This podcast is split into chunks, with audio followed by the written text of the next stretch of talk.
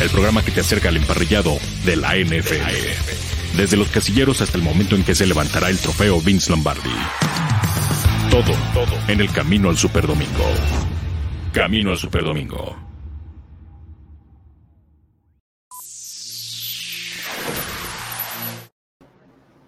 ¿Qué tal amigos? Bienvenidos a Camino al Super Domingo, hoy jueves, jueves de inicio de fin de semana, viernes chiquito para muchas personas, así le llaman al buen jueves. Soy Daniel Manjarres, el hombre high, les doy la más cordial bienvenida a este programa donde hablamos de lo más sobresaliente en el día alrededor de la NFL, el fútbol americano profesional de los Estados Unidos. Y saludo el día de hoy a quienes vamos a estar aquí llevándoles el programa. Julián López, el Juli. ¿Cómo estás, mi querido Juli?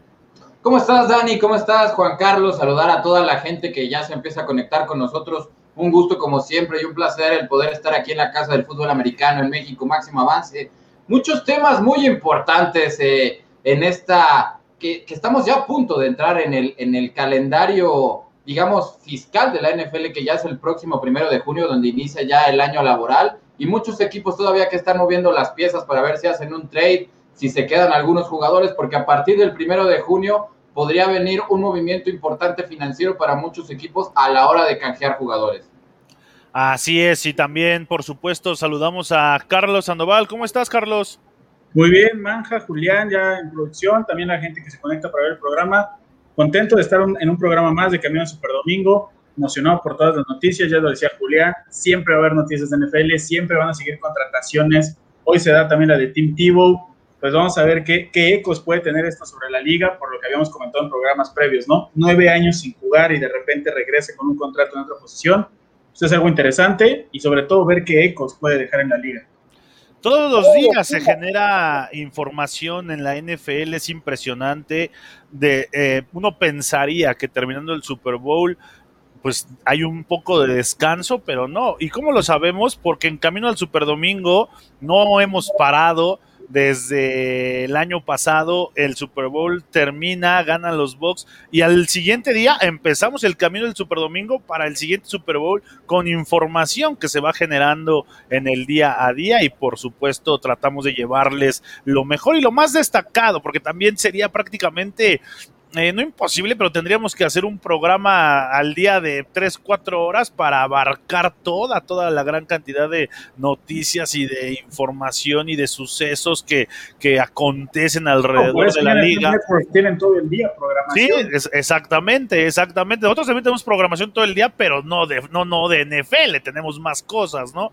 Pero oye, tengo una duda, ahorita que te, que te estaba presentando. ¿Cómo te gusta? ¿Carlos, Juan Carlos? Eh, ¿Cómo, ¿Cómo es mejor para ti? Cualquiera está bien, ya sea Carlos o Juan Carlos, mientras no sea Juan solito. Ese como que solito no me encanta. Entonces Carlos o Juan Carlos está, está perfecto. Ok, mi querido Juan Carlos Sandoval, pues saludamos también a la gente, por supuesto, que está conectada y siguiéndonos en Camino del Super Domingo. Los invitamos a que participen, nos manden sus comentarios acerca de los temas que vamos a ir tocando, porque pues finalmente no era broma, ¿no? Al parecer eh, no creían Julián, Juan Carlos, que cuando Tim Tebow anuncia que quiere regresar a la NFL, quiere una nueva oportunidad ahora en la posición de ala cerrada y, los jaguares de Jacksonville mis jaguares de toda la vida, por supuesto, son como los que le empiezan a, dar esta oportunidad, pues parecía que mucha gente decía, eh, no, está bromeando, ya está acabado, eh, ya fue, ya no, ya fue su tiempo, ya está viejo, etcétera, etcétera, etcétera. Pero finalmente, Julián, Tibo, sí, Tim Tibo, aquel que fue considerado uno de los mejores jugadores en la época colegial en toda la historia con los eh, Florida Gators, con los Lagartos de Florida, pues ya hace su oficial que firma con el equipo de Jacksonville para que juegue esta temporada en la posición de ala cerrada. Así que no era broma, lo de Tim Tebow en Jacksonville es una realidad. Obviamente hay mucha gente en contra, yo he leído más detractores, más gente que no está a favor de que haya regresado Tim Tebow, pero... Y, lo ponía en mis redes sociales, me y lo ponía en mis redes sociales, Julián. Hemos menospreciado el nombre de Tim Tebow creo. En mi opinión muy particular, lo hemos menospreciado es un competidor, eh, no, se, no se rindió.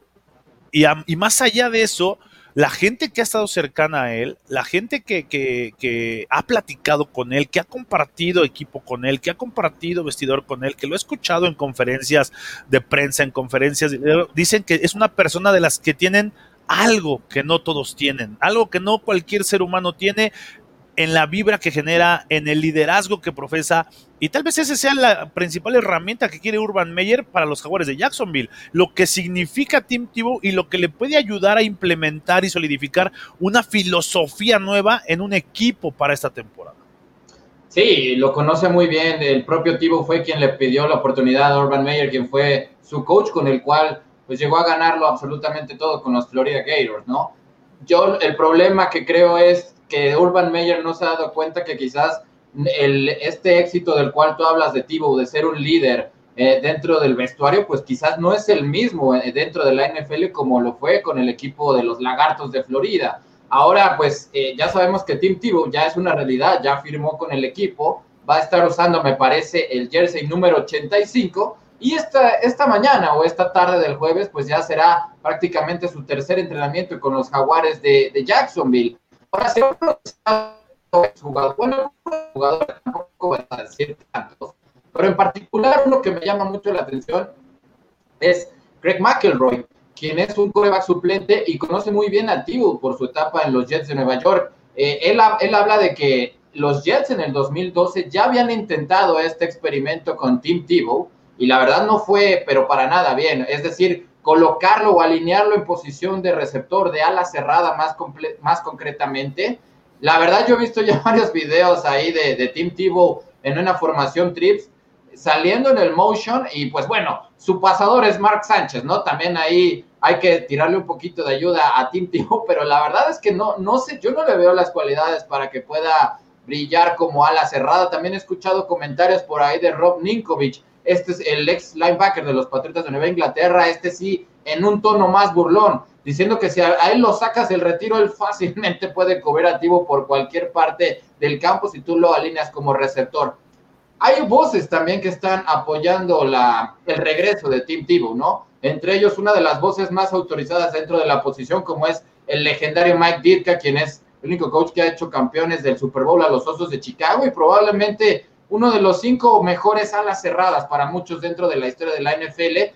Y él habla de que si lo van a utilizar exclusivamente como receptor, sí debemos de darle por lo menos el beneficio de la duda a, Tim Tebow, ya que, pues, hablando un poquito en el, en el todo de la old school, ¿no? Ya no se le exige tanto a los alas cerradas como en la época de Mike Ditka, evidentemente, el tener que salir a bloquear. Él habla mucho de jugadores como Jimmy Graham, por ejemplo, ¿no? Que recientemente pasó por los Chicago Bears y pues que prácticamente no le hemos conocido pues muy buenas actuaciones bloqueando ahí dentro de la línea.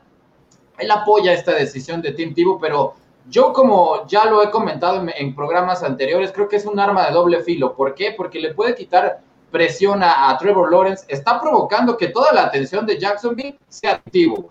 Pero esto también puede provocar celos, puede provocar enojos de parte de otros jugadores que sí estén brillando en el training camp y que vean cómo toda la atención mediática se la lleva a Tim Esto es algo con lo que tiene que empezar a lidiar Urban Meyer y con lo que tiene que empezar a, pensar. No sé si vaya a ser una bomba de tiempo. Lo que sí me queda claro es que hay una crítica de parte de Urban Meyer que le cuesta un poquito manejar el vestidor y vamos a ver si esto no se le escapa de las manos en Jacksonville.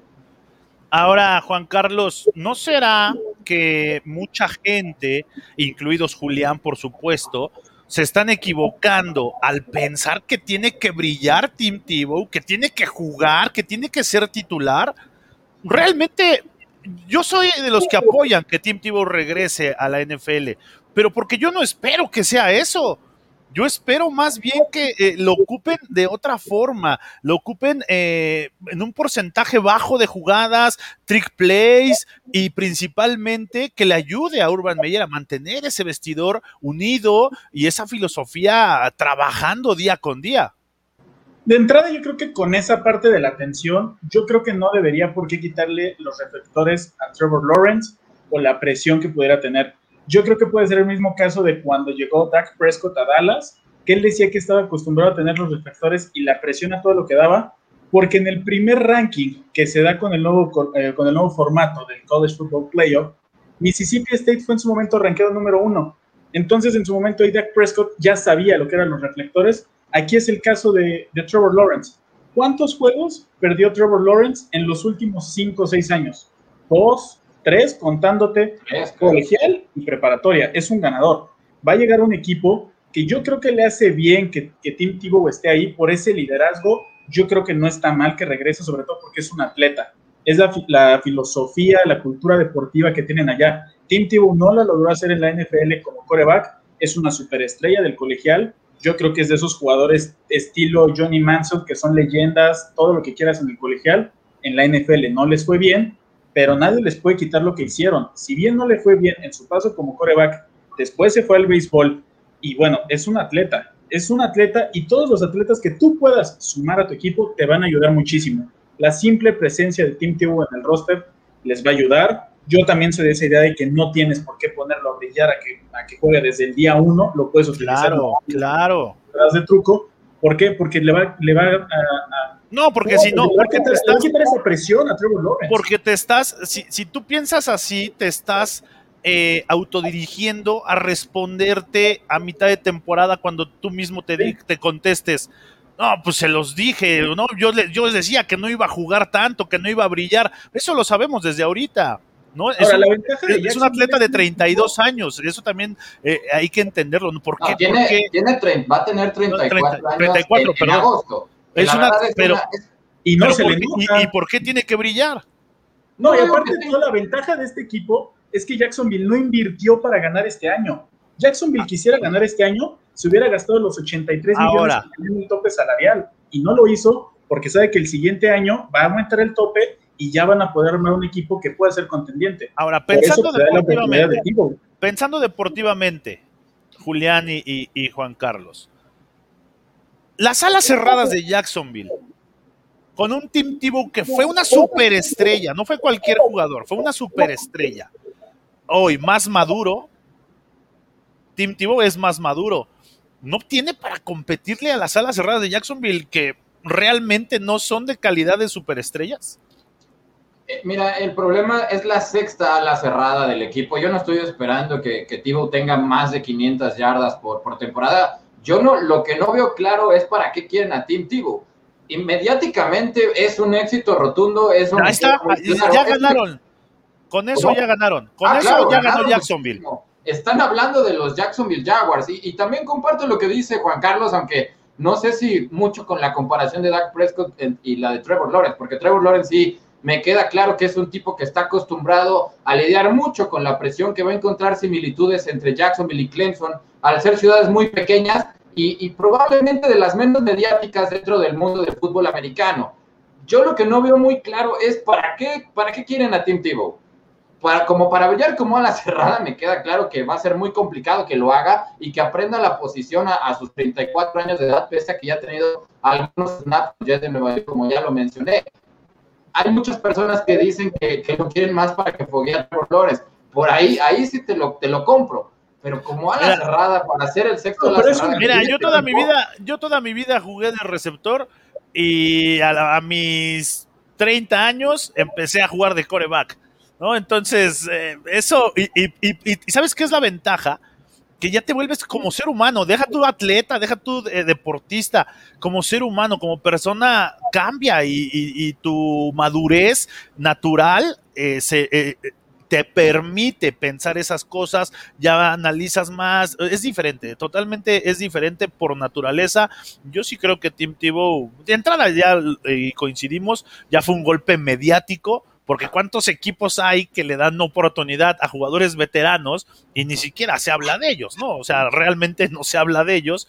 Ahora, pues, que tipo llevamos dos semanas hablando de esto y vamos a seguir hablando porque van a seguir apareciendo videos y van a seguir apareciendo reportes de los insiders y van a seguir apareciendo twitters y va, va a seguir apareciendo un mundo de información alrededor de lo que esté haciendo Tim Tebow en el campamento de los jaguares de Jacksonville. Pues ahí está. Eh, esto lo teníamos on the review, pero bueno, ya nos metimos de lleno al tema. Pero vamos a ver porque les tengo una pregunta, tanto a Julián como a ti, Juan Carlos, y traten de ser lo más breve posibles.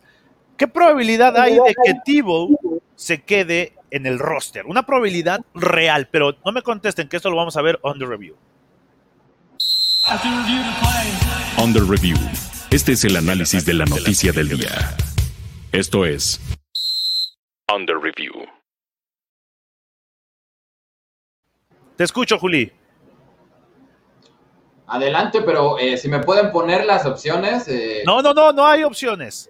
no hay opciones. Probabilidad real de que se quede en el roster Sí, final. ese es de análisis, ese es de, de es tu de opinión, de tu opinión personal. Yo le doy un 15% de probabilidades de que pueda ser un ala cerrada extra para el equipo de los Jacksonville Jaguars. 15%, menos del 20% por ahí. Menos del 20%. O sea que tú no estás de acuerdo, tú no le das ninguna oportunidad a Tim Tebow. Juan Carlos, ¿qué probabilidad hay de que Tebow se quede en el roster de los Jacksonville Jaguars?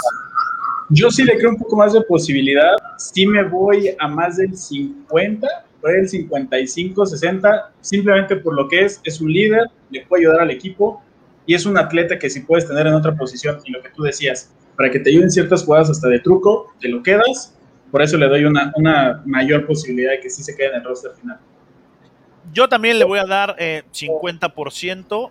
Sí, también estoy de acuerdo que no es lo mismo competir a los 34 años ah, y que eh, competir con jóvenes de 25, 26 años.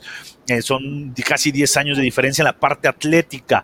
Pero sí creo que también si alguien lo conoce y sabe lo que le puede aportar, tan es así que ya lo firmaron, pues es Urban Meyer, ¿no? Entonces creo que todo tiene sentido. Urban Meyer me parece que ha armado a los Jacksonville Jaguars minuciosamente eh, la clave y yo creo que una señal de eso, un indicio de esto fue la selección de Travis Etienne en el pasado draft que bueno, ya está entrenando de receptor interno, de slot o de receptor en la ranura como también se le, se le conoce y no tan así de corredor, ¿no? Que fue tan criticado de por qué seleccionaban a un corredor. Ahora Travis Etienne está jugando otra posición eh, o entrenando de otra posición que Urban Meyer lo sabe y lo conoce y lo quiso para esa posición. Así pasa con Tim Tebow. Lo quiere para algo específico eh, adentro del campo y lo quiere para algo específico fuera del campo. Entonces, yo sí creo que, que también tiene un 50% o más de probabilidad de que se quede en el roster. Vamos a leer un poco eh, de los comentarios que nos manda la gente que está conectada aquí en Camino al Super Domingo. Dice Manuel Calle, hola chicos, estoy sorprendido con Tim Tebow, Vol- volver a la NFL, él estuvo junto a Urban Meyer cuando estaba en la Universidad de Florida, Gators por años, ahora vuelven a estar juntos, pero en Jacksonville. Así es, eh, dice, si Tim Tebow jugó su posición de QB en los Gators de Florida, eh, que en su nueva posición Jacksonville será bueno ayudar a Trevor Lawrence. Roberto Armando Cortés Sayas nos dice, buenas tardes, ¿habrá posibilidades de que Julio Jones llegue a Kansas City Chiefs? Saludos. Eh, ¿Saben algo de eso, Julián, Juan Carlos? Sí, está fuerte el rumor, no, no de Kansas City, me parece que hay otros equipos mejor perfilados, entre ellos eh, el equipo de Baltimore, el equipo de Green Bay, aunque es un tema que también vamos a tocar más adelante, podría ser el chivo expiatorio para arreglar la telenovela con Aaron Rodgers, no sé también lo que haya escuchado Juan Carlos. Está, es- está Julio Jones en el top 3 de los receptores de la liga, ¿no? ¿Están de acuerdo? Sí, con DeAndre Hopkins, eh, Julio Jones y tal vez por ahí Davante. Adams. Davante Adams, ¿no? ¿Les gusta a lo- ellos tres Y también? eso Yo- que, que Julio Jones estuvo lesionado, pero sabemos que cuando no está lesionado, nadie lo para. Y sobre todo porque en, en Atlanta, donde está, le quitas la atención a él un segundo y ya te clavaron con Calvin Ridley y ahora con Kyle Pitts. sí. Y ahora tienes que cubrir a los otros dos y dejas a Julio Jones. Entonces, yo creo que él y DeAndre Hopkins son Y los antes, y, y antes de Calvin Ridley lo hacía Mohamed Sanu. Que le, Y, que y le- por que le ayudaba. una selección de segunda ronda. No sabemos todavía cuál, cuáles van a ser las exigencias de los Atlanta Falcons, porque este año lo que sí sabemos es que va a impactar 15 millones al CAP y en 2022 y 2023 respectivamente va a ser un salario por ahí de 11. punto- y 11.5 millones de dólares por ahí, por lo que sí hay candidatos muy equipos que van a estar muy pero muy interesados. La duda que tengo con Julio Jones es si ya va a estar en un, en un posible declive, por lo que comentaba Juan Carlos, solamente se ha lesionado en dos temporadas, pero es probable que por eso el equipo de Atlanta esté sondeando el mercado y a los posibles interesados. Y bueno, pues ahí está para Roberto Armando Cortés. Ahí saludos hasta Nayarit. Dice Jesús Niebla, presidente honorario del Team Manja, por supuesto. Buenas tardes, ya llegamos y con el tema, sí se me hace una falta de respeto que vuelva Tibo con los jugadores porque debe haber 100 alas cerradas mejor que él. Yo no creo. Yo no este creo que haya 100 alas ¿eh? cerradas. Se, están comploteando el Team Manja. No, no, no, cada quien no, son libres de dar su opinión. No, ahí no hay autoritarismo, ahí todos somos libres, vivimos la vida, mi querido Julián. Dice eh, por acá Manuel Calle, ¿te gusta bastante Manjarresto y Jacksonville con la llegada de Tivo? Que sea motivador con sus compañeros y QB Trevor Lawrence. Sí, la verdad a mí sí me, sí me llama la atención. Rubén Valerio nos dice, lo de Tim Tebow ya lo intentaron las Chivas con Chava Reyes a su más de 70 años y se ríe. Bueno, pues ahí está el gran eh, Salvador Reyes. Alfredo Vázquez, la opinión de los expertos que pronuncian Tibo, seguro jugaron en la NFL, ilumínenme y edúquenme, eminencias. Bueno, saludos Alfredo Vázquez, eh, dice Urban Meyer, Rubén Valerio, Manja es fanboy de Tibo, sí, totalmente. PCM Milhouse, ¿te acuerdas del bultote de Tibo? Pues ahora regresó en forma de bultote cerrado, saludos. Ismael González, Tim Tebow lo vería mejor en la posición de fullback. Bueno, pues ahí están los comentarios de la gente. Eh, vamos a. Fullback porque ahora los equipos ya no tienen fullbacks como tal de posición. Sí, no, ya no existen. Creo que es San Francisco, Nueva Inglaterra, los que por ahí todavía los tienen registrados como fullback, pero fuera de ellos, ¿no? Sí, no. Eh, también por ahí Baltimore, ¿no? Todavía tiene fullback. Sí, una especie en peligro de extinción, ¿no? La verdad, John Kuhn es uno de los últimos que yo recuerdo, pero la verdad es que ya son muy pocos los equipos que realmente se puede decir que todavía los utilizan. Una posición que era fundamental para la formación y pero muchos equipos incluso ya optan por tener a dos halfbacks o inclusive a un tight en esa formación cuando la sacan. Sí, bueno, pues ahí están. Vamos a, a ver precisamente ahora la pregunta del día porque pues tiene que ver un poco de sarcasmo, un poco para la gente que no está de acuerdo como Julián y vamos a pedirle a ver con qué opción se queda mi querido Juli, por supuesto también a toda la gente, pero a ver, échanos la encuesta del día. La encuesta del día. Camino al Superdomingo. Y la encuesta del día nos dice que ahora que Tim Tebow regresó a la NFL y se confirmó eh, que va a estar con el equipo de los Jacksonville Jaguars, ¿a quién te gustaría ver de nuevo activo en una nueva posición? Ahí van las opciones. Opción A, Chad 85 de pateador. ¿no? Eddie Lacey, aquel eh, corredor de nose tackle. ¿no? Joe Staley de safety y Pat McAfee de ala cerrada. ¿Con qué opción te gustaría, mi querido Julián? No, yo creo que de todas esas, eh, Pat McAfee sería el que más está en forma. Aunque Oye, él, era pateador de los Indianapolis Colts, ¿no? Pat McAfee. y ahora la WWE Ajá, y es, ese analista y comentarista, exactamente. Y también le ha entrado ahí al pancracio gringo, ¿eh? también ha tenido ahí varias planchas muy recordadas. La verdad con Pat McAfee, obviamente todos estos que acabamos de mencionar, es que él tiene un programa el cual le ofrece ganancias 10 veces mucho más grandes de lo que le podría ofrecer cualquier equipo de la NFL, ¿no? Y lo de Eddie Lacy, pues sí, ahí sí se mancharon porque él sí fue pro bowler ahí con los empacadores de Green Bay. Nada Pero ¿A poco no te gustaría tenerlo ahí de nose a Eddie Lacy, claro. No, sí le metió mucha fruta en la piñata, la verdad, el pobre Eddie Lacy. bueno, pues ahí está la pregunta del día. Mándenos qué opción les, les gusta más. Juan Carlos, ¿qué opción te gusta más? ¿A quién te gustaría ver de estos cuatro eh, de regreso en otra posición que no fuera la suya? Yo todavía en la mañana que me metí a Twitter y la vi, también voté por Matt McAfee. Creo que, creo que de todos es el que en mejor condición física está, aparte con esto de que ya se metió a la WWE, está ahí en la lucha libre. Al rato va a terminar, yo creo que como Rob Gronkowski ganando hasta el título 24-7 que tienen ahí.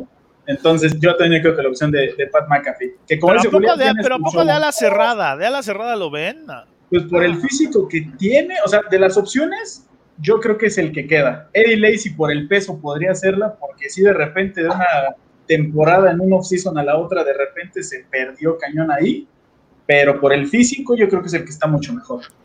Bueno, pues ahí está la encuesta del día. Los invitamos a que visiten Twitter, nuestras redes sociales y elijan la opción que más les gusta. Vamos a ver un tema, precisamente lo de Julio Jones, para analizarlo más a fondo, porque ya hasta las casas de apuesta están involucradas, pero esto lo tenemos on the review. On the review.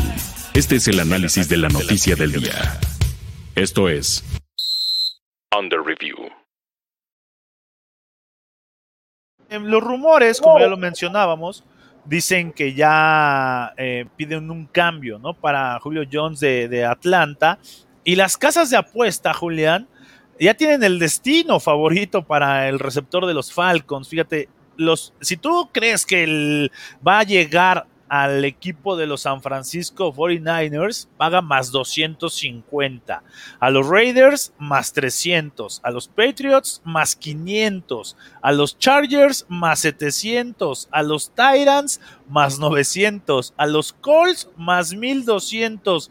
A tus Packers, para que te emociones, mi querido Julián, más 1500. Y a los Ravens más 1800. Ahí están los posibles destinos de Julio Jones para esta temporada 2021. Y lo que mencionabas, ¿no? Que ellos, el equipo de Atlanta, con la salida o una posible salida de Jones, pues se ahorrarían eh, una buena lana en el tope salarial, en el cual pues los equipos eso lo ven, ¿no? En cual, eh, y por supuesto, quiero pedirte que me digas, ¿estás de acuerdo con estas líneas? ¿Estás de acuerdo con estas posibilidades de las líneas de apuesta que te acabo de leer?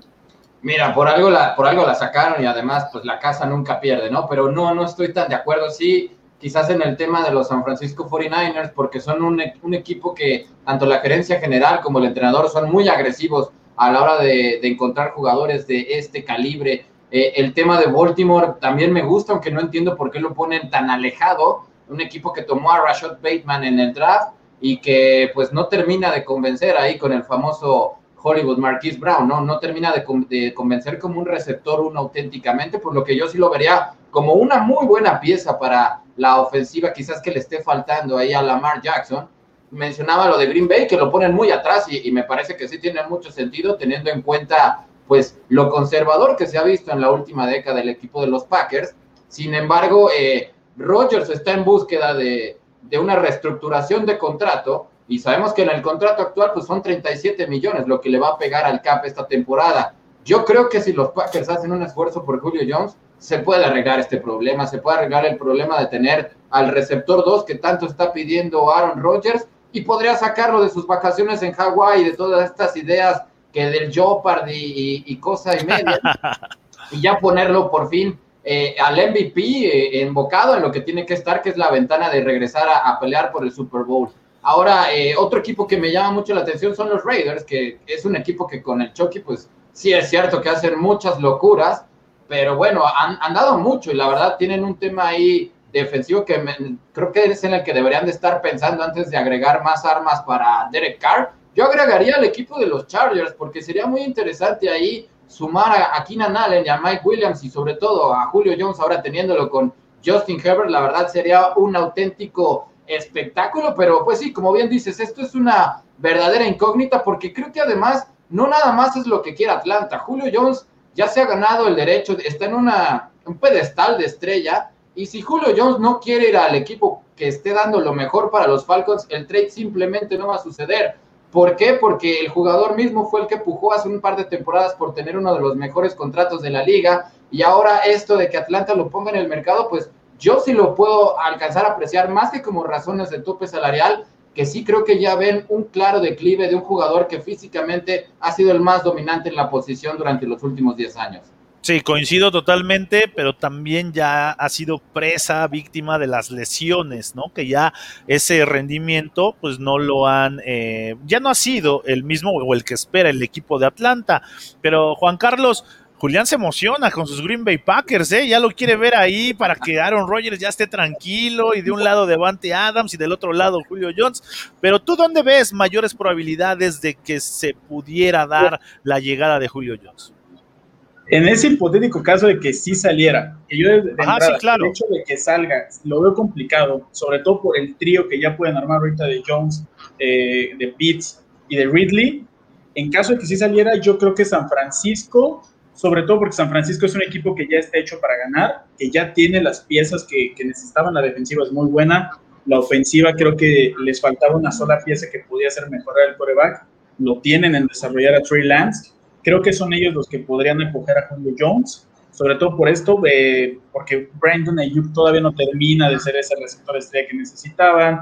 Algo que les ayudó muchísimo en ese año del Super Bowl fue Manuel Sanders, ya no está. Entonces, yo creo que si necesitan un receptor por ahí, número uno, creo que él podría ser la clave en una división muy, muy buena en defensivas profundas. Y la otra opción podría ser Baltimore, también coincido en esa parte. Green Bay sí lo veo un poco más alejado por la cuestión del dinero. Muchísimo dinero que tendrían simplemente entre Aaron Rodgers y Julio Jones.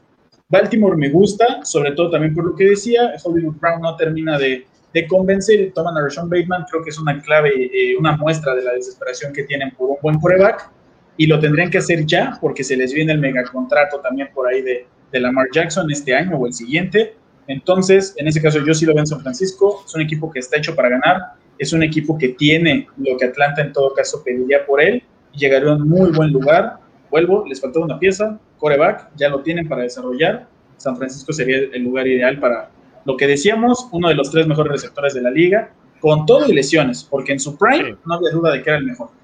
Y ahora con Trey Lance, emociona, emociona a la gente de, San Francisco. Pues ahí está el tema de Julio Jones. Los invitamos a que nos escriban y nos digan su opinión acerca de, primero, si creen que va a salir de Atlanta y en segundo lugar, a qué equipo o con qué equipo les gustaría ver jugar al receptor de los Falcons. Vamos a un capítulo eh, Julián, de una de las telenovelas que ya producimos aquí en Máximo Avance, eh, no sé en qué momento pasó esto, pero ya somos productores de telenovelas también. ¿En quién se comió mi queso? La novela de Aaron Rodgers y los Green Bay Packers, porque hoy salió una voz legendaria, Peyton Manning, de, a decir que desea que Rodgers se quede en Green Bay. El coreback, que es Salón de la Fama, le platicó a, a TMC eh, es que le gustaría que Aaron Rodgers arregle sus diferencias con los Packers, pues es alguien que a quien relaciona con esos colores, es decir, se le haría ver raro que Rodgers estuviera en otro equipo, ¿eh?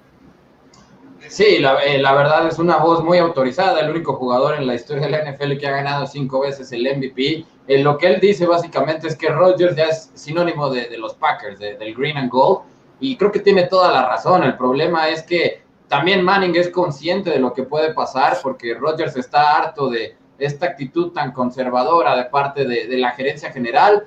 Sabemos que Matt LaFleur está loco, está desesperado, está rogándole por porque le conteste el teléfono y, y Aaron Rodgers está feliz de la vida en sus vacaciones en Hawái, no tiene absolutamente la menor prisa por reportarse a ninguno de los campos de entrenamiento de los empacadores de Green Bay hasta que no vea que los empacadores están haciendo algo diferente de lo que han hecho estas temporadas. Ahora eh, mencionaba hace unos momentos, Juan Carlos, que es complicado la llegada de Julio Jones a los Packers, y sí tiene razón ahí en ese punto, porque Green Bay apenas está dos millones y medio por abajo del tope salarial. Sin embargo, si tú reestructuras el contrato de Aaron Rodgers, que repito, son 37 millones lo que le va a pegar al cap esta temporada, y eso tú lo logras convertir en un signing bonus, en un bono por firmar, hay posibilidades reales de que Julio Jones se enfunde el jersey de los empacadores de Green Bay, unos Packers que también están sondeando a, Odell Beckham Jr., otro receptor que también pues es de lo mejor que hay en la NFL y que viene de una lesión muy importante sufrida con los Cleveland Browns. Lo, de Odell Beckham Jr. viene sonando para Green Bay desde sus épocas en los gigantes de Nueva York. Esto es lo que realmente tiene que hacer Green Bay para mantener eh, en, el, en Wisconsin a Rodgers. No me queda absolutamente la menor duda, porque Rodgers sabe que Gottenkost está en una posición de que él prefiere forzar el retiro de Rodgers antes de canjearlo a Denver, antes de canjearlo a cualquier equipo de la conferencia americana. Los equipos de la conferencia nacional que se estén haciendo ilusiones con un trade me parece que están viviendo en otro mundo y tienen que pisar eh, la realidad. Sin embargo, pues sí te repito esto, eh, Roger sabe en dónde está parado Gottenkost, Roger sabe que va a ser preferible para Green Bay que él se retire y le ahorre este dineral que representa su contrato dentro de las dos próximas temporadas, a no ser que suceda algo extraordinario, los empacadores pues salgan de este libreto en el cual ya están establecidos de ser un equipo que es para nada agresivo dentro de la agencia libre y pues bueno, esto es lo que tienen descontento a un Aaron Rodgers que simplemente pues no tiene receptores suficientes que se le desmarquen. Son tibios, ya deberías de cambiarte de equipo, Julián. es que te veo, cada capítulo de quién se comió mi queso, te noto molesto realmente con, con la, organización de los Green Bay Packers, ¿eh? Juan Carlos, ¿qué, eh, ¿qué opinión te merece que haya salido Peyton Manning a dar esta opinión sobre lo que él cree y dónde le gustaría ver jugar a un Rodgers, que es en los Green Bay Packers? Pues de entrada también creo que es una voz autorizada, nadie lo puede decir mejor que él. Aaron Rodgers representa lo que es la ciudad de Green Bay, tal y como lo hemos dicho, en su momento lo representó JJ Watt en Houston, allá un solo jugador te representa una ciudad. Creo que sería un golpe muy duro, no solamente para el equipo, sino para toda la ciudad, porque vuelvo, Green Bay es un equipo que todavía sigue siendo del pueblo, es un equipo que no tiene, ¿cómo decirlo?, un dueño como lo podría tener Dallas. Entonces, representaría un, golpe, un golpe muy importante para la ciudad. En este punto de la temporada, porque bueno, ya está prácticamente em, empezada la temporada desde los campamentos, desde que ya se presentan, yo ya creo que sea muy difícil que salga del equipo.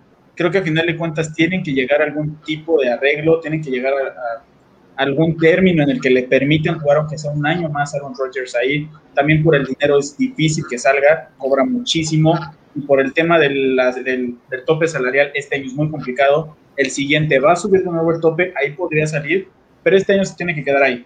Este año, afortunadamente, Green Bay no pierde piezas tan, tan importantes que les represente un riesgo o una necesidad inmediata. Creo que sería del lado defensivo. Y si bien necesitan un receptor, creo que no tendrían por qué ir ahorita por alguien como Julio Jones. Si es de los tres mejores, pero por el gasto, si es muy importante. No hay que olvidar que los jugadores en la NFL muchas veces prefieren un contrato largo que les asegure dinero en lugar de que se los den ya de golpe. Ellos prefieren lo seguro. Y si se los das una vez, ellos solamente saben en qué lo gastan, impuestos, agentes, todo lo demás y les representa un gasto de golpe. Entonces yo lo veo muy difícil que salga ahorita. Podrían buscar un receptor en agencia libre, uno que no sea eh, tan caro. No, es lo, que ya no, es lo que ya no quiere Julián. Ya, ya no quiere eso lo que quieren es ya ver los campeones, pero también si, si, si se caen en cada, en cada final de conferencia que puedan, pues está cañón. No, bueno, la, final de equipos muy buenos. La, final de conferencia de contra San Francisco, ahí sí te compro que no tenían absolutamente nada que hacer. Eh, de hecho, eh, sí, me, sorprendió inclusive a mí que hayan llegado allá, pero contra Tampa Bay, sí, la verdad, sí fue un choke, un choke de esos históricos, de esos históricos que no se pueden perdonar como lo fue también la, derrota en final de conferencia contra los halcones marinos de Seattle, teniendo a la mejor defensiva de la década de la NFL dominada en el tercer cuarto. Ah, tú estás peor. Entregando el partido, porque es que eso es a lo que voy. Tú estás peor que... los aficionados del Cruz Azul, Julián. Es que fue una cruzazoleada terrible. O sea, fue una cruzazoleada terrible porque recuerdo bien esa conversión de dos puntos de Russell Wilson. De verdad, ni siquiera, nada más mandó un Ave María ahí como de 20 yardas y lo consiguieron. Y, ya después es Brandon Bostic y la historia que todos conocemos cuando el famoso do your job, no hagas cosas que no te corresponden. Si sabes que ahí está Jordi Nelson, no metas las manos y bueno, ya para qué lo recordamos, ¿no? Ya para qué eh, recordamos. dice... Como tú dices, cruzas totales, cruzas totales. Nos dice que es José Ochoa, a quien le mandamos saludos. Julio Jones terminará en San Francisco o en mi segundo equipo, los Chargers. Eh, Indira Guzmán dice: Yo creo que Julio terminará en los 49ers. Los rumores han venido en aumento y cuando el río suena, piedras lleva. Saludos a Indira Guzmán, un abrazo. Eh, por acá Andrés del Río nos dice, ven a Julio Jones en los Colts, saludos desde Argentina. Un saludo y un abrazo hasta Argentina, sí, también es uno de los rumores, ese equipo de, de Indianápolis. Indira Guzmán nos dice, si Rodgers se va, dejará un buen espacio para tope salarial y creo que Green Bay espera junio para sacar provecho máximo. Aún si Manning lo pide, la relación está fracturada. Y Manuel Calle dice, yo pienso que Peyton Manning dice que le pide a Aaron Rodgers se quede en Green Bay, debe extender contrato y ayudar a sus compañeros y Manning es la voz autorizada para eso. Vamos a ver otro tema porque también tiene que ver con un jugador o exjugador de los Green Bay Packers, Jamal Williams, que también tenemos esto under review. Under review. Este es el análisis de la noticia del día. Esto es Under review. Pues salió Anthony Lynn, mi querido Julián, el ahora coordinador ofensivo de los Detroit Lions, el equipo de Jesús Niebla, eh, y a decir que, que, confía en Jamal Williams, que tiene el físico, que tiene la capacidad para jugar los tres downs y que no descarta tener en el campo tanto a DeAndre Swift como a Jamal Williams juntos en algunas formaciones. Anthony Lynn dándole la confianza a Jamal Williams que llega al equipo de los Leones de Detroit.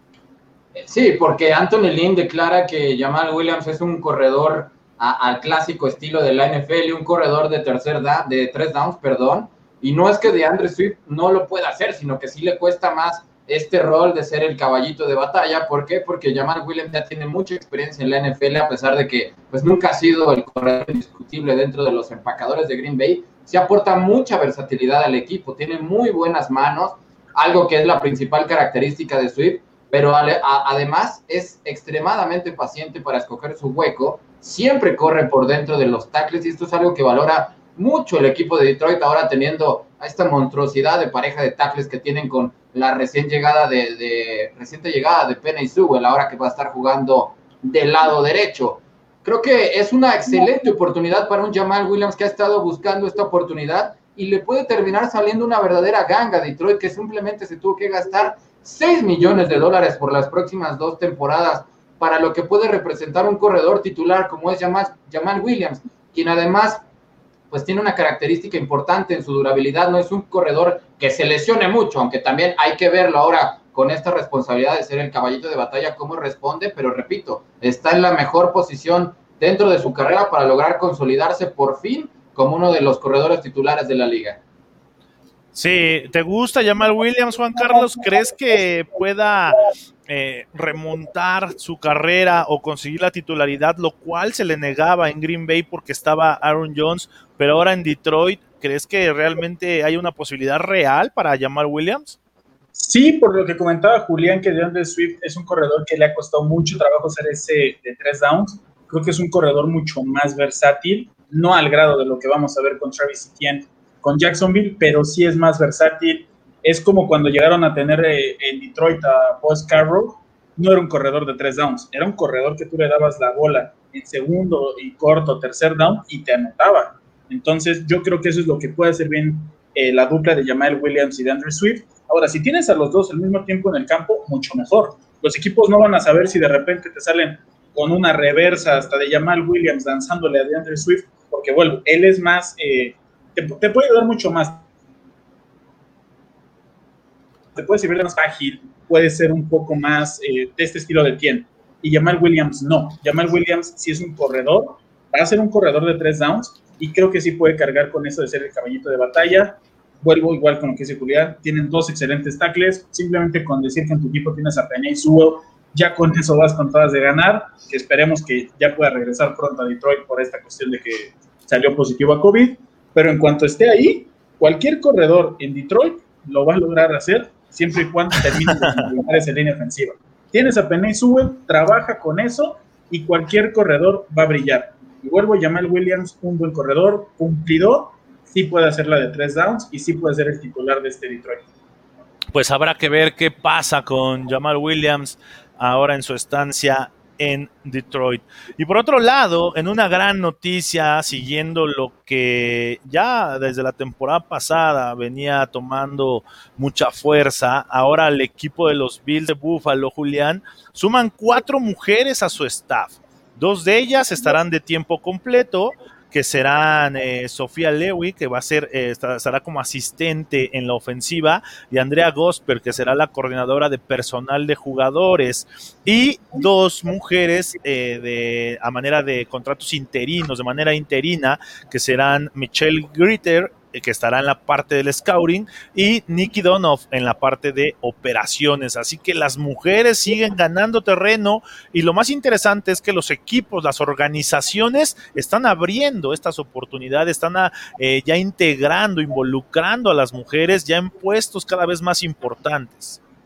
Ah, y es una muy buena noticia siempre que se sume la, la, visión femenina a este deporte. La verdad creo que tiene mucho que ver Kim Pegula, la, la esposa del dueño de los Lions, la, segunda ocasión apenas en la historia que el equipo del estado de Nueva York cambia de dueño. Y la verdad, eh, este programa que realmente conduce el hermano de Ian Rapoport, Sam Rapoport, que se llama, me parece, NFL Women's Career in Football, la verdad es uno de los mejores programas dentro de la NFL para que puedan estar al tanto o visorear eh, el trabajo de las mujeres que están llevando a cabo dentro de la NCAA. Por eso es que se da esta noticia de Sofía Lewin, porque ella ya tenía un, puesto importante allí en la Universidad de Princeton y ya le habían echado el ojo desde temporadas atrás el equipo de los Bills de Buffalo, que repito, es uno, si, si bien es cierto, junto con el equipo de Washington, uno de los que más está haciendo por la, la inclusión de, del género dentro de la NFL. Por lo tanto, esto es una muy buena noticia. Esperemos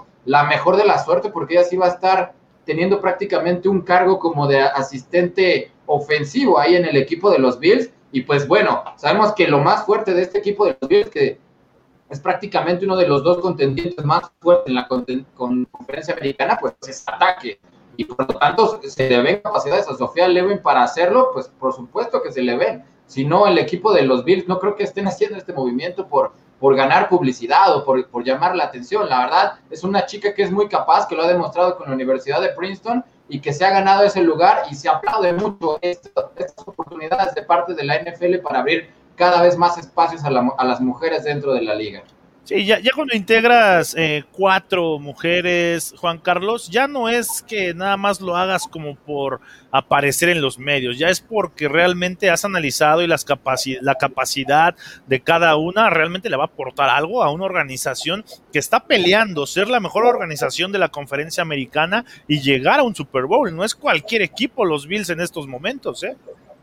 si en la NBA Becky Hammond ya, ya ha llegado a dirigir partidos de los Spurs, que en la NFL no puedan integrarse cuatro mujeres a un staff, yo creo que se me haría increíble más bien que no hubiera. Entonces, si por sus capacidades están ahí, yo soy de la idea de que no importa si eres hombre, mujer, eh, religión, orientación sexual, mientras tengas la capacidad, mereces estar ahí, mereces el puesto, y si ellas son capaces, por todo lo que decía Julián de Princeton y demás, tienes que estar ahí.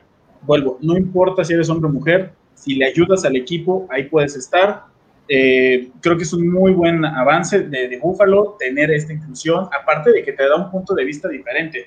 Yo soy de ahí que una mujer jamás va a pensar igual que un hombre y, viceversa. Entonces, te da otra visión, te ayuda hasta con el trato de los jugadores.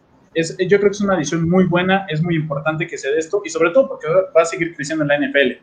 Vuelvo, si en la NBA ya vemos mujeres dirigiendo partidos, en este caso de Becky Hammond con los Spurs, que aquí al rato no veamos ya mujeres en puestos ya de posición más específicos o hasta de coordinadoras, no se me iría extraño. Aunque, aunque yo sí creo, Juan Carlos, que comparar a la NBA con la NFL son polos completamente apuestos, porque la NBA es una liga que es conocida por eh, pues ser vanguardista, por siempre estar evolucionando, y la NFL es completamente lo opuesto, es conservadora a más no poder. Eh, yo creo que ahí sí es bueno que la NFL esté brindando estas oportunidades, pero sí compararlo con lo, con lo que hace la NBA de permitir tantas protestas. Bueno, ahora lo, lo de Becky Hammond se dio, lo de Becky Hammond se dio, lo de Becky Hammond en los Spurs se dio a manera de necesidad, porque Greg Popovich eh, tuvo que ausentar. De repente lo expulsar a cada rato. Ajá, sí. el último juego que dirigió fue hace, creo que cuatro Sí, obviamente, si no, tiene, si no tuviera la capacidad, pones a alguien más, ¿no? Eso me, que, me queda claro. Y, y, y, y, lo hizo lo hizo muy bien Becky Hammond ahí, pero en la NFL yo sí creo que todavía estamos lejos, muy lejos de ver eh, una mujer en posiciones de que realmente se tomen las decisiones en el campo de juego, ¿no? una coordinación, un head coach, creo que todavía falta eh, mucho, pero bueno, eh, ya se abrieron las puertas, ya los Bills se suman a, a darle por capacidad, por méritos, la oportunidad a estas chicas de que sean parte del staff y trabajen ya directamente con el equipo equipo. Pues ahí está el equipo de los Bills haciendo este trabajo. Vamos a ver porque en el Injury Report tenemos que Lane Johnson ya puede regresar, pero vamos a verlo con el Injury Report. Injury Report. Las lesiones de la semana. De la semana.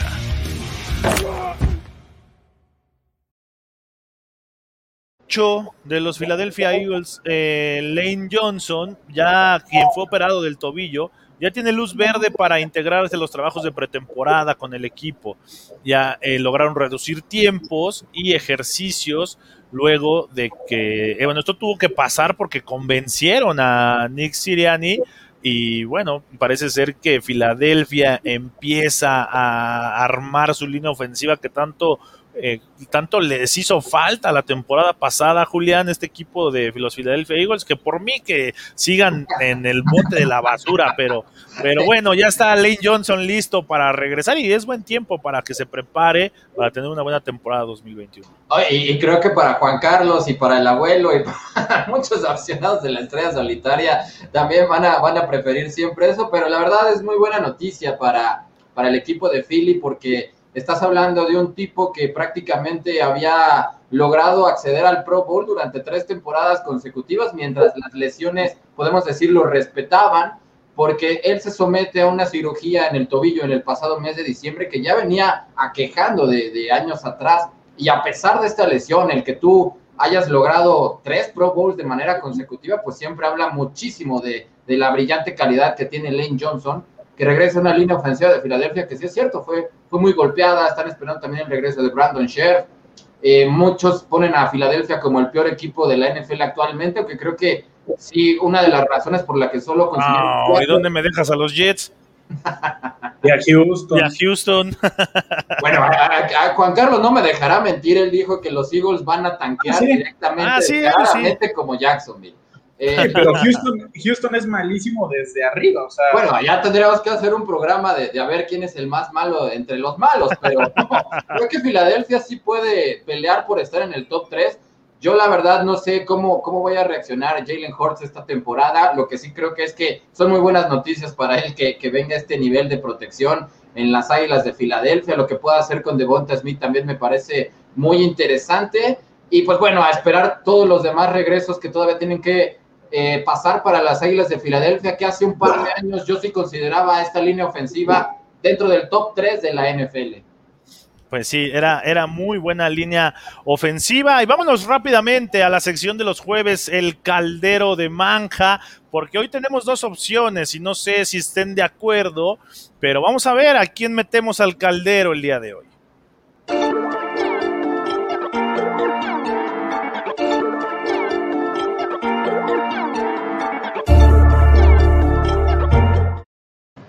Nos pasamos de, iba a decir una marca, pero bueno, mejor en, ese, en ese caldero eh, de color verde, pero bien ahí agradecerle a la producción Grecia Barrios que eh, diseñó ahora la, la cortinilla. Pero a ver, Juan Carlos, al caldero esta semana vamos a meter a nada más y nada menos que a Nick Siriani. Y tú vas a decir por qué. ¿Cómo por qué? No puedes permitirle a los jugadores cambiar, modificar, alterar tu plan de entrenamiento, tu plan de pretemporada. Y Nick Siriani lo hizo.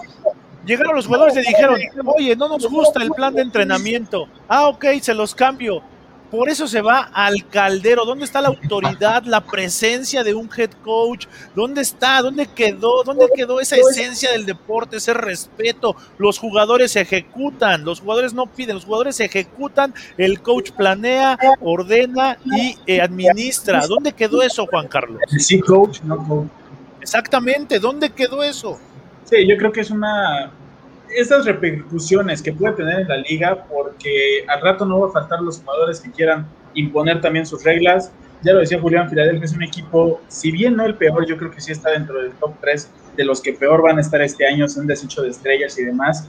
Entonces, con eso te doy un claro ejemplo de lo mal que puede estar Filadelfia este año. Si Houston está mal desde arriba, creo que con esto Filadelfia ya les hace pelear porque ni en Houston se han atrevido a querer cambiar el plan de entrenamiento es algo impresionante, es algo sin precedentes en la liga y es algo increíble, algo que no debería suceder. No tienen por qué los jugadores decirte, ah, vamos a entrenar estos días, regresamos estos, estos Sí, ¿qué les pasa? Eso está mal, porque al final de cuentas tú les pagas porque estén ahí. Fuera universitario, donde no pueden cobrar, fuera amateur, demás, está bien. Fuera la LFA, está bien. Pero si en la NFL, no puedes hacer eso. Exactamente, porque Julián, este equipo está eh, proyectado a que viva una temporada difícil y en situaciones de crisis, qué respeto, qué autoridad va a tener Nick Siriani sobre los jugadores líderes que no estén de acuerdo en cómo se estén haciendo las cosas. Tú sabes que cuando un equipo va mal, cuando las derrotas son más, es, lo negativo empieza a fluir de manera más natural. ¿Qué va a pasar con esa eh, autoridad de Nick Siriani ante sus jugadores si ahorita les está permitiendo cambiarle el plan de entrenamiento? Sí, la verdad sigue siendo muy polémica la manera en que entrenan a las Águilas de Filadelfia. Yo no puedo superar esa tanqueada descarada ante el equipo de Washington cuando sientan a Jalen Hurts y la verdad, pues tú esperas un cambio de, de rumbo, ¿no? Ya no está Pederson y ahora viene Siriani, pero pues yo no sé si sea tomarlo como que los jugadores lo maniataron, porque también los Chicago Bears en la semana, pues eliminaron una semana de, estas de estos minicampos optativos y la verdad, la respuesta del, del equipo fue fenomenal. Eh, casi 70 jugadores asistiendo al training camp. Y, y, bueno, nadie criticó ahí a Matt Nagy.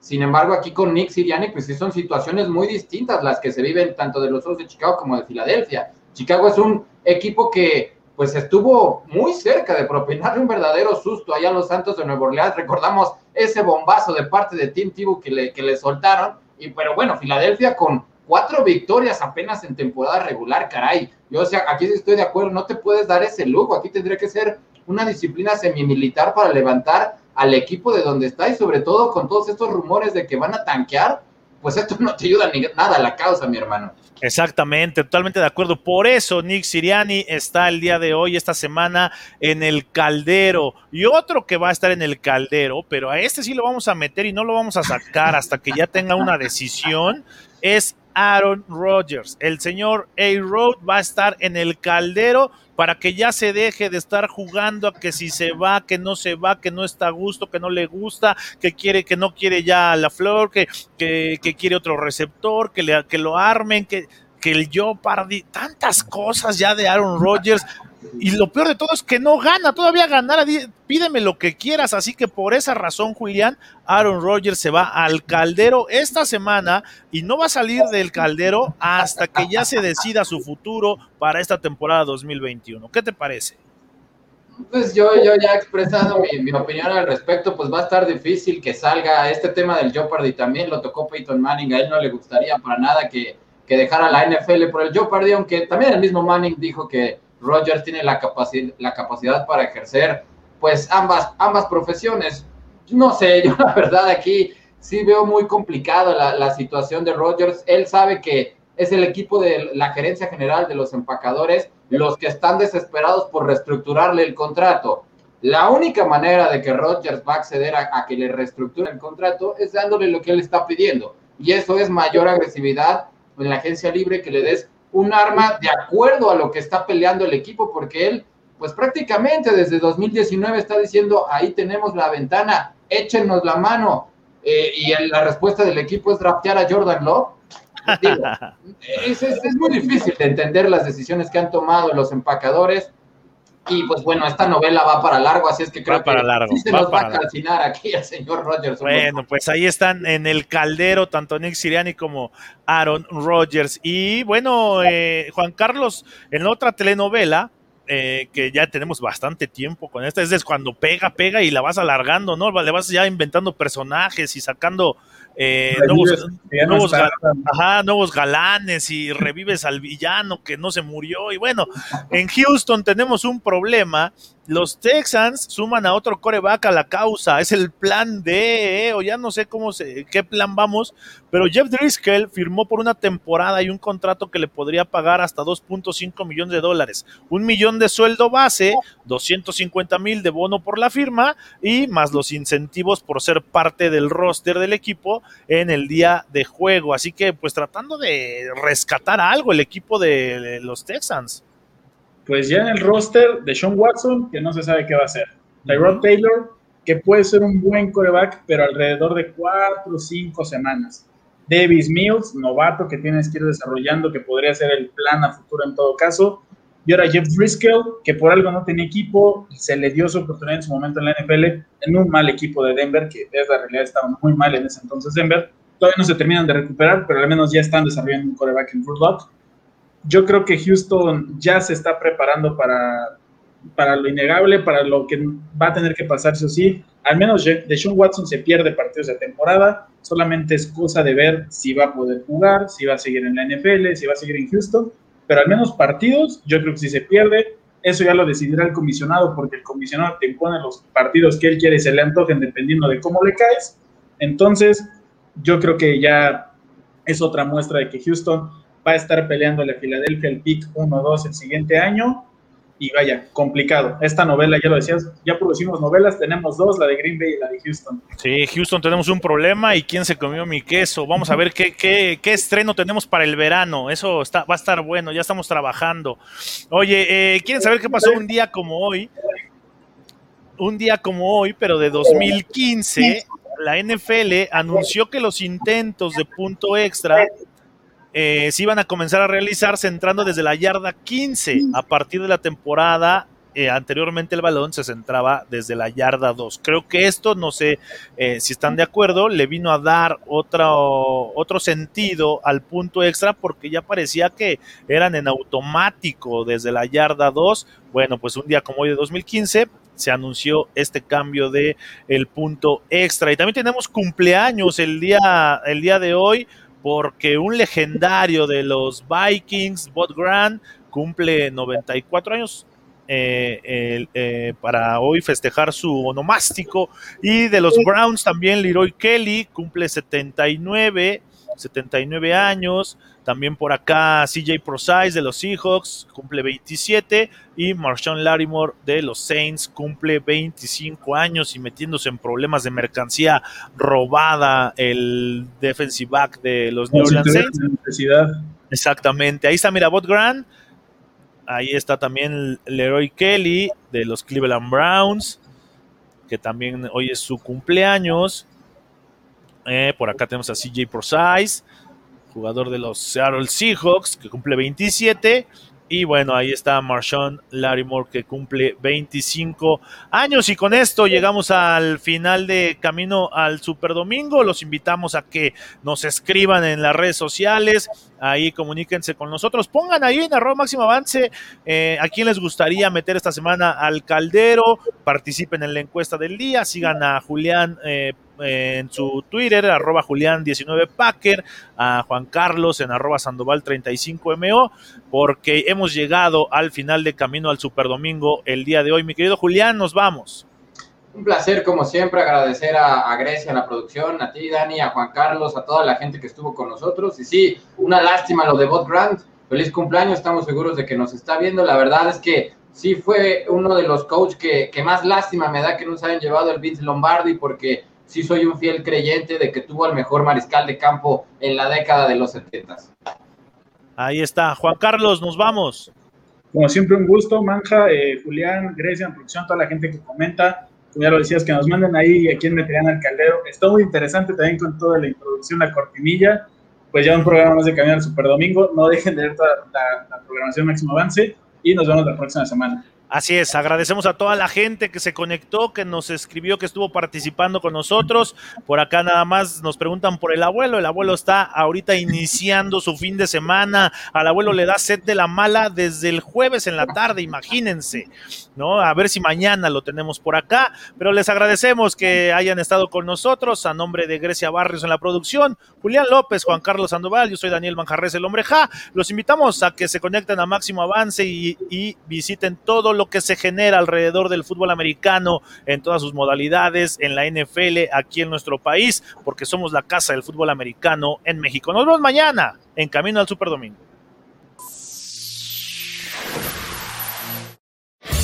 Esto fue Camino al Super Domingo, el programa que te acerca al emparrillado de la NFL. Camino al Super Domingo.